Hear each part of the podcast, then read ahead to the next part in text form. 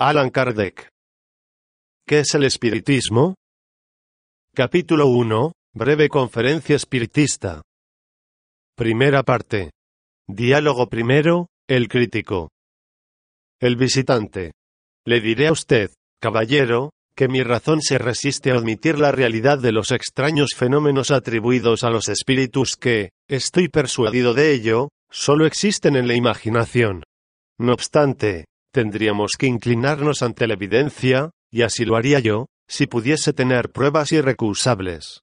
Vengo, pues, a solicitar de su amabilidad el permiso de asistir únicamente, para no ser indiscreto, a una o dos sesiones a fin de convencerme, si es posible. Alan Kardec. Caballero, desde el momento en que su razón se resiste a admitir lo que nosotros tenemos por hechos positivos, es porque la cree superior a la de todas las personas que no participan de sus opiniones. No pongo en duda el mérito de usted, y no tengo la pretensión de hacer superior mi inteligencia a la suya. Admita, pues, usted, que yo vivo engañado, puesto que es la razón quien le habla, y asunto concluido. El visitante. Sin embargo, sería un milagro, eminentemente favorable a su causa, que llegase a convencerme a mí, que soy conocido como antagonista de las ideas de usted. Alan Kardec, lo siento, pero no tengo el don de hacer milagros. ¿Usted cree que una o dos sesiones bastarían para convencerle? Sería, en efecto, un verdadero milagro. Yo he necesitado más de un año de trabajo para convencerme a mí mismo, lo que le prueba que, si soy espiritista, no ha sido de ligeras. Por otra parte, caballero, yo no doy sesiones, y según parece, Usted está equivocado sobre el objeto de nuestras reuniones, dado que no hacemos experimentos para satisfacer la curiosidad de nadie.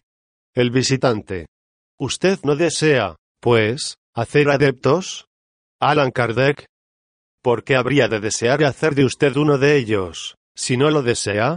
Yo no violento ninguna convicción. Cuando encuentro personas que sinceramente desean instruirse y que me honran, pidiéndome aclaraciones, es para mí un placer y un deber contestarles con arreglo a mis conocimientos, pero con los antagonistas que, como usted, tienen convicciones fijas. No doy un paso para atraérmelos, dado que encuentro bastantes personas dispuestas, y no pierdo el tiempo con las que no lo están. Sé que tarde o temprano llegará la convicción por la fuerza de las cosas, y que los más incrédulos serán arrastrados por la corriente. Algunos partidarios más o menos no hacen falta, por ahora, en la balanza. Por eso no me verá usted nunca exasperarme, para que participen de nuestras ideas aquellos que tienen tan buenas razones como usted para alejarse de las mismas. El visitante. Sería, sin embargo, más útil de lo que usted cree el convencerme. ¿Quiere usted permitirme que me explique con franqueza, prometiéndome no ofenderse por mis palabras? Expondré mis ideas sobre la cosa, y no sobre la persona a quien me dirijo, Puedo respetar a esta, sin participar de su opinión. Alan Kardec, el espiritismo me ha enseñado a prescindir de las mezquinas susceptibilidades del amor propio, y a no ofenderme por palabra alguna. Si las de usted salvan los límites de la urbanidad y de la conveniencia, deduciré de aquellas que es usted un hombre mal educado, y nada más. Por lo que a mí toca, prefiero abandonar a los otros los errores, que participar de ellos. Por esto únicamente comprenderá usted, que el espiritismo sirve de algo. Lo repito, caballero, no tengo ningún empeño en que usted sea de mi opinión, respeto la de usted, si es sincera, como deseo que se respete la mía. Mas ya que trata usted al espiritismo de ilusión fantástica, se habrá dicho al dirigirse a mi casa, vamos a ver a ese loco. Confiéselo usted francamente, no me enfadaré por eso. Todos los espiritistas somos locos. Esto es moneda corriente. Pues bien, caballero, puesto que usted juzga el espiritismo como una enfermedad mental, sería para mí un cargo de conciencia el comunicársela, y me maravilla que, teniendo tal idea, desee adquirir una convicción que le incluirá en el número de los locos. Si anticipadamente está persuadido de que no le podrán convencer, el paso que ha dado es inútil, porque no tiene otro objeto que la curiosidad. Concluyamos, pues, se lo ruego a usted, porque no estoy para perder el tiempo en conversaciones sin objeto. El visitante. Podemos engañarnos, hacernos ilusiones, sin ser, empero, locos. Alan Kardec, hable usted sin rodeos. Diga, como tantos otros, que el espiritismo pasará como un soplo, pero habrá usted de convenir en que la doctrina, que en algunos años ha hecho millones de seguidores en todos los países, que tiene sabios a sus órdenes y que se propaga preferentemente en las clases ilustradas, es una manía especial, digna de examen. El visitante. Yo tengo mis ideas sobre el particular, es cierto, pero no son de tal modo absolutas, que no consienten sacrificarlas a la evidencia. Decía, caballero, que debe usted tener cierto interés en convencerme. Le confesaré que voy a publicar un libro en que me propongo demostrar es profeso, SIC, lo que considero un error. Y como semejante libro tendrá grande aceptación, y derrotará a los espíritus, no lo publicaría, si usted llegase a convencerme. Alan Kardec, me dolería en el alma, caballero, privar a usted de los beneficios de un libro que ha de tener tramaña trascendencia. Además, no tengo ningún interés en impedirle que lo publique. Le deseo, por el contrario, una gran popularidad, pues nos servirá de prospecto y de anuncio. El ataque dirigido a una cosa despierta la atención. Muchas personas quieren ver su pro y su contra, y la crítica la hace conocer de aquellos que ni siquiera pensaban en ella. Así es como, sin saberlo, se hace las veces de reclamo en provecho de aquellos a quienes se quiere perjudicar. Por otra parte, la cuestión de los espíritus es tan interesante, pica la curiosidad hasta tal punto, que baste llamar sobre ella la atención, para despertar deseos de profundizarla. Nota de pie, después de este diálogo, escrito en 1859, la experiencia ha venido a demostrar claramente la exactitud de esta proposición. Fin de nota de pie. El visitante. Luego, según usted, la crítica no sirve para nada, la opinión pública no tiene ningún valor. Alan Kardec, yo no veo en la crítica la expresión pública, sino una opinión individual que puede equivocarse. Lea usted la historia y verá cuántas obras maestras han sido criticadas en su aparición, lo que no ha impedido que continuaran siéndolo. Cuando una cosa es mala, todos los elogios posibles no conseguirán hacerla buena. Si el espiritismo es un error, caerá por sí mismo. Si es una verdad, Todas las críticas no harán de él una mentira. Su libro de usted será una apreciación personal.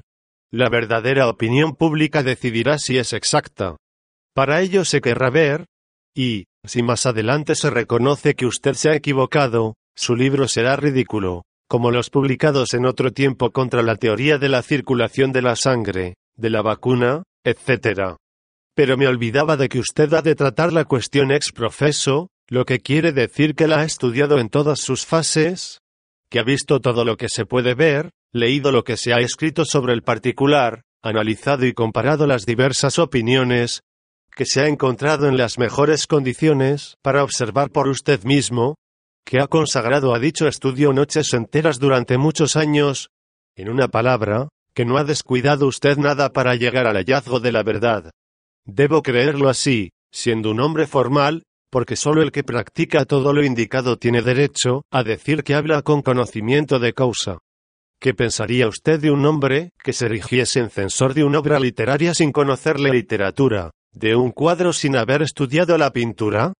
Es principio de lógica elemental que el crítico debe conocer, no superficialmente, sino a fondo, el asunto del que habla, sin lo cual carece de valor. Para combatir un cálculo, se ha de aducir otro, mas para ello es preciso saber calcular.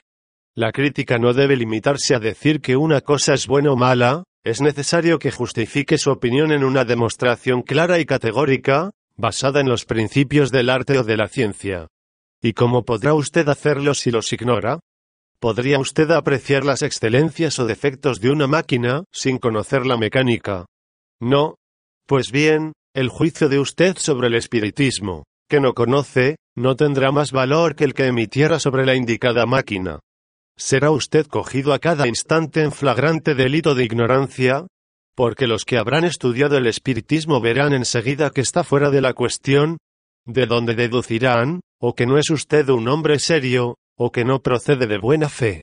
En uno y otro caso, se expondrá a recibir un desmentido poco agradable a su amor propio. El visitante. Precisamente para salvar ese escollo vengo a rogarle que me permita presenciar algunos experimentos. Alan Kardec. ¿Y cree usted que esto le bastará para hablar es profeso del espiritismo? ¿Cómo podrá comprender dichos experimentos, y lo que es más aún, juzgarlos, si no ha estudiado los principios que les sirven de base? ¿Cómo podrá usted apreciar el resultado satisfactorio o no de los experimentos metalúrgicos, por ejemplo, sin conocer a fondo la metalurgia? Permítame decirle a usted, caballero, que su proyecto es absolutamente semejante al del que, no sabiendo matemáticas ni astronomía, Dijese a uno de los miembros del observatorio, caballero, pienso escribir un libro sobre astronomía, y probar además que el sistema de usted es falso. Pero, como que no se jota de eso, permítame usted mirar dos o tres veces con los anteojos. Esto me bastará para saber tanto como usted. Por extensión únicamente, la palabra criticar es sinónimo de censurar. En su acepción recta, y según su etimología, significa juzgar, apreciar. La crítica, pues, puede ser aprobatoria o reprobatoria. Criticar un libro no equivale precisamente a condenarlo. El que se encargue de esta tarea debe desempeñarla sin ideas preconcebidas, pero si antes de abrir el libro lo ha condenado ya anteriormente, su examen no puede ser imparcial. En semejante caso se encuentran la mayor parte de los que han hablado del espiritismo. Por la palabra se han formado una opinión y han hecho lo que el juez que sentenciaría sin tomarse el trabajo de examinar los autos. De aquí ha resultado que su juicio ha sido falso, y que en vez de persuadir han hecho reír. Respecto de los que han estudiado seriamente la cuestión, en general han cambiado de parecer, y más de un adversario se ha trocado en partidario, viendo que se trataba de una cosa muy distinta de lo que había creído. El visitante, Usted hablará del examen de los libros en general. Pero ¿cree usted que sea materialmente posible a un periodista leer y estudiar todos los libros que le vienen a mano, sobre todo cuando se trata de teorías nuevas, que le sería preciso profundizar y comprobar? Tanto valiera exigir de un impresor que leyese todas las obras que salen de sus prensas. Alan Kardec, a tan juicioso razonamiento solo tengo que responder que, cuando se carece de tiempo para hacer concienzudamente una cosa, no se debe entremeter nadie en ella, y que vale más hacer un y bien, que diez y mal. El visitante. No crea usted, caballero, que he formado mi opinión a la ligera. He visto mesas que giraban y golpeaban, y personas que se imaginaban escribir bajo la influencia de los espíritus. Pero estoy convencido de que todo era charlatanismo. Alan Kardec, ¿Cuánto pagó usted por ver todo eso? El visitante. Nada, ciertamente. Alan Kardec, pues vea usted unos charlatanes de singular especie, y que consiguieran cambiar el significado de la palabra. Hasta ahora no se habían conocido y charlatanes desinteresados. De que un bromista haya querido divertirse una vez. ¿Ha de seguirse que las otras personas sean embaucadoras? Por otra parte, ¿Con qué objeto se habrían hecho cómplices de una mixtificación? Para divertir a la sociedad contestará usted. Convengo en que una vez se preste alguien a una broma. Pero cuando esta dura meses y años, creo que el mixtificado es el mixtificador. Es probable que, por el mero placer de hacer creer una cosa, que se juzga falsa, se aburra alguien horas enteras junto a una mesa. Semejante placer no es digno de tanto trabajo. Antes de calificar de fraudulento un acto, es preciso preguntarse qué interés hay en engañar, y usted convendrá en que existen posiciones que excluyen toda sospecha de superchería, y personas cuyo carácter es una garantía de probidad. Otra cosa sería, si se tratase de una especulación. Porque el cebo de la ganancia es mal consejero, pero aun admitiendo que, en este último caso se hiciera constar positivamente una maniobra fraudulenta, no se probaría nada contra la realidad del principio, dado que de todo puede abusarse. De que se vendan vinos adulterados, no se sigue que no lo haya puro. El espiritismo no es más responsable de los que abusan de su nombre y lo explotan, que la ciencia médica de los charlatanes, que ofrecen y apoyan sus drogas, y la religión de los sacerdotes, que abusan de su ministerio. El espiritismo, por su misma naturaleza y novedad, debía prestarse a ciertos abusos, pero ha ofrecido medios de reconocerlos, definiendo claramente su verdadero carácter y declinando toda solidaridad con los que lo explotan o lo separan de su objeto exclusivamente moral, haciendo de él un oficio, un instrumento de adivinación o de fútiles investigaciones. Desde el momento que el espiritismo traza por sí mismo los límites en que se encierra, y precisa lo que dice y lo que no dice, lo que puede y no puede, lo que es o no de sus atribuciones, lo que acepta y lo que rechaza, toda la culpa recae sobre aquellos que, sin tomarse el trabajo de estudiarlo, lo juzgan por las apariencias, quienes al encontrar saltimbanquis, que se jacten de ser espiritistas para atraer a los transeúntes, dirán gravemente, he ahí el espiritismo. ¿En quién recae definitivamente el ridículo? No es en el saltimbanqui que desempeña su oficio, ni en el espiritismo cuya doctrina escrita desmiente semejantes asertos, sino en los críticos que hablan de cosas que no conocen, o que a sabiendas alteran la verdad. Los que atribuyen al espiritismo lo que es contrario a su esencia, lo hacen, o por ignorancia o con intención. Si es lo primero, obra con ligereza. Si es lo segundo, con mala fe. En el último caso, se asemejan a ciertos historiadores que alteran la historia en interés de un partido, o de una opinión. Y un partido se desacredita siempre, empleando tales medios, y no logra su objeto. Note usted bien, caballero, que no pretendo que la crítica deba probar nuestras ideas necesariamente, ni siquiera después de haberlas estudiado. No censuramos de ningún modo a los que como nosotros no piensan. Lo que para nosotros es evidente, puede no serlo para todo el mundo. Cada uno juzga las cosas desde su punto de vista, y no todos sacan las mismas consecuencias del hecho más positivo. Si un pintor, por ejemplo, pone en su cuadro un caballo blanco, podrá decir muy bien que produce mal efecto, y que uno negro hubiese sentado mejor. Pero el error hubiera consistido en decir que el caballo es blanco siendo negro, y esto es lo que hace la mayor parte de nuestros adversarios. En resumen, cada uno es completamente libre de aprobar o criticar los principios del espiritismo, de deducir de ellos las buenas o malas consecuencias que se le antoje. Pero es un deber de conciencia para todo crítico serio el no decir lo contrario de lo que es, y para ello la primera condición es la de callar sobre lo que se ignora. El visitante. Le suplico que volvamos a las mesas giratorias y parlantes. ¿No podría suceder que estuviesen preparadas de antemano? Alan Kardec, esta es la misma cuestión de buena fe a la que he contestado ya. Probada la superchería, ¿la rechazamos?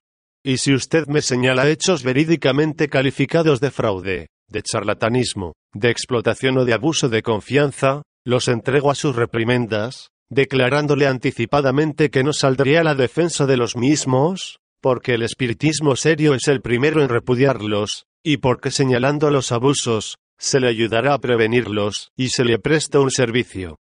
Pero generalizar semejantes acusaciones, lanzar sobre una multitud de personas honradas la reprobación que merecen algunos individuos aislados, es un abuso, aunque de distinto género, porque es una calumnia. Admitiendo, como usted supone, que las mesas estuviesen preparadas, habría de ser preciso un mecanismo muy ingenioso para hacerles ejecutar movimientos y ruidos tan variados. ¿En qué consiste que no se conozca aún el nombre del hábil artífice que las fabrique?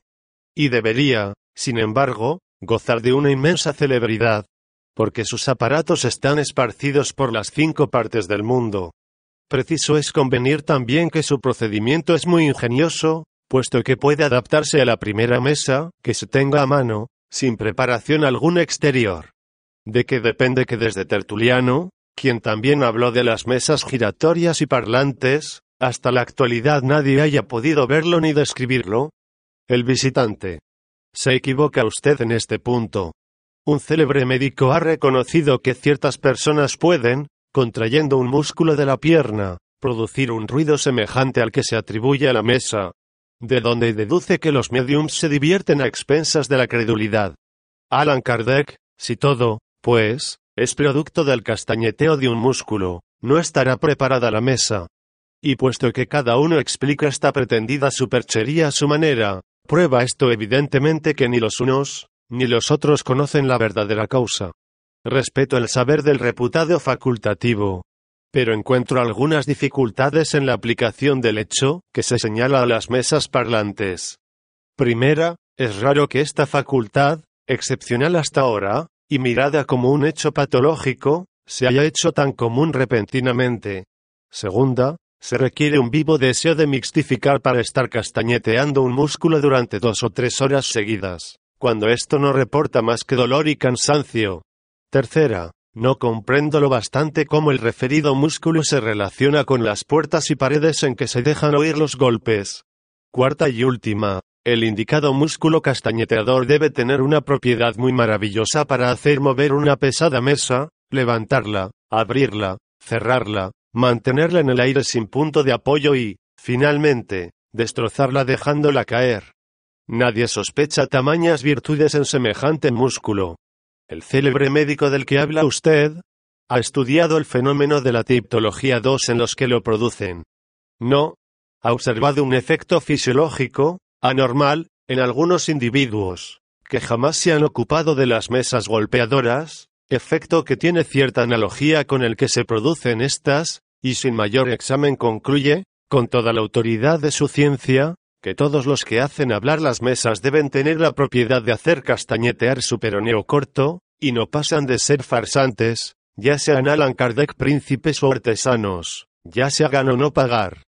Pero ha estudiado cuando menos el fenómeno de la tiptología en todas las fases. Se ha persuadido de que, con este castañeteo del músculo, ¿se podían producir todos los efectos tiptológicos? No, porque de estarlo se hubiese convencido de la insuficiencia de su procedimiento, y no hubiera proclamado su descubrimiento en pleno instituto. He aquí un juicio formal para un sabio. ¿Y qué nos resta hoy de él? Le confieso a usted que, si tuviese que hacerme una operación quirúrgica, dudaría mucho en confiarme a ese práctico, temeroso de que juzgase mi enfermedad con tan menguada perspicacia. Y puesto que semejante juicio es una de las autoridades en que parecía que debía usted apoyarse para abatir el espiritismo, me persuado completamente de la fuerza de sus otros argumentos, si no están tomados de más auténticas fuentes. Nota de pie, tiptología, medio de comunicación de los espíritus por medio de percusiones o golpes. Fin de nota de pie. El visitante. Usted no me negará, sin embargo, que ha pasado la moda de las mesas giratorias. Durante cierto tiempo hicieron furor, pero hoy nadie se ocupa ya de ellas. ¿Por qué así, si son una cosa seria? Alan Kardec, porque de las mesas giratorias ha salido una cosa más seria aún. Ha salido toda una ciencia, toda una doctrina filosófica, altamente interesante para los hombres reflexivos. Cuando estos nada han tenido que aprender ya viendo girar una mesa, no se han ocupado más de ello. Para las gentes fútiles que nada profundizan, eran un pasatiempo, un juguete que han abandonado cuando se han cansado de él. Tales personas no figuran en la ciencia. El período de la curiosidad ha tenido su tiempo, le ha sucedido el de la observación. El espiritismo entró entonces en el dominio de las personas serias, que no se divierten con él, sino que se instruyen. Por esto los hombres que lo toman como cosa formal, no se prestan a ningún experimento de curiosidad, y menos aún en obsequio da los que abrigan pensamientos hostiles. Como no tratan de divertirse ellos mismos, no procuran divertir a los otros, y yo soy de este número. El visitante. Sin embargo, solo el experimento puede convencer, aunque al principio no tenga más objeto que la curiosidad. Permítame que le diga, que operando en presencia de personas convencidas, predica usted a los suyos. Alan Kardec, es muy diferente estar convencido, de estar dispuesto a convencerse. A estos últimos es a quienes me dirijo, y no a los que creen humillar su razón oyendo lo que llaman fantasías. De estos tales no me ocupo ni mucho menos. Respecto de los que dicen que abrigan el deseo sincero de ilustrarse, el mejor modo de probarlo es demostrar perseverancia, y se les reconoce, en que quieren trabajar seriamente y no por el antojo de presenciar uno o dos experimentos. La convicción se forma con el tiempo, por una serie de observaciones hechas con sumo cuidado.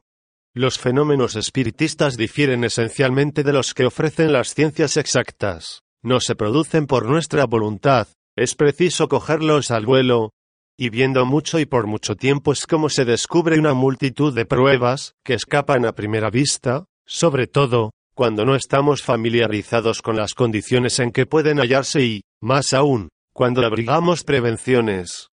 Para el observador asiduo y reflexivo, abundan las pruebas, una palabra, un hecho insignificante en apariencia, puede ser un rayo de luz, una confirmación para el observador superficial y advenedizo, para el curioso, todo eso es nulo, y he aquí porque no me presto a experimentos sin resultado probable. El visitante. Pero, en fin, todo tiene su principio. ¿Cómo ha de hacerlo? Si usted le niega los medios, el novicio que es una tabla rasa, que nada ha visto, pero que desea ilustrarse. Alan Kardec, yo establezco una gran diferencia entre el incrédulo por ignorancia y el que lo es por sistema. Cuando encuentro a alguien en disposiciones favorables, nada me cuesta ilustrarle, pero hay personas en quienes el deseo de instruirse es aparente, con estos se pierde el tiempo, porque si no encuentran inmediatamente lo que parece que buscan y cuyo hallazgo les sería quizá enojoso, lo poco que ven es insuficiente para destruir sus prevenciones. Lo juzgan mal y hacen de ello un asunto de burla que es inútil proporcionarles. Al que desee instruirse, le diré, no puede hacerse un curso de espiritismo experimental como se hace uno de física y de química, atendiendo a que nadie es dueño de producir los fenómenos a su antojo, y a que las inteligencias, agentes de los mismos, burlan con frecuencia nuestra previsión. Poco inteligibles serían para usted los que pudiera ver accidentalmente, no presentando ningún encadenamiento, ninguna trabazón necesaria. Entérese usted ante todo de la teoría, lea y medite las obras que tratan de esta ciencia, en ellas aprenderá los principios, hallará la descripción de todos los fenómenos, comprenderá su posibilidad por la explicación que se da de ellos y por el relato de una multitud de hechos espontáneos, de los cuales quizá ha sido usted testigo involuntario, y que recordará. Se enterará usted de todas las dificultades que pueden presentar, y se formará así la primera convicción moral. Cuando se ofrezcan las circunstancias de ver y de operar por usted mismo, se hará cargo de todo, cualquiera que sea el orden en que se presenten los hechos, porque nada le será extraño. Esto es, caballero, lo que aconsejo a toda persona que dice quererse instruir, y por su respuesta me es fácil comprender si le mueve algo más que la curiosidad.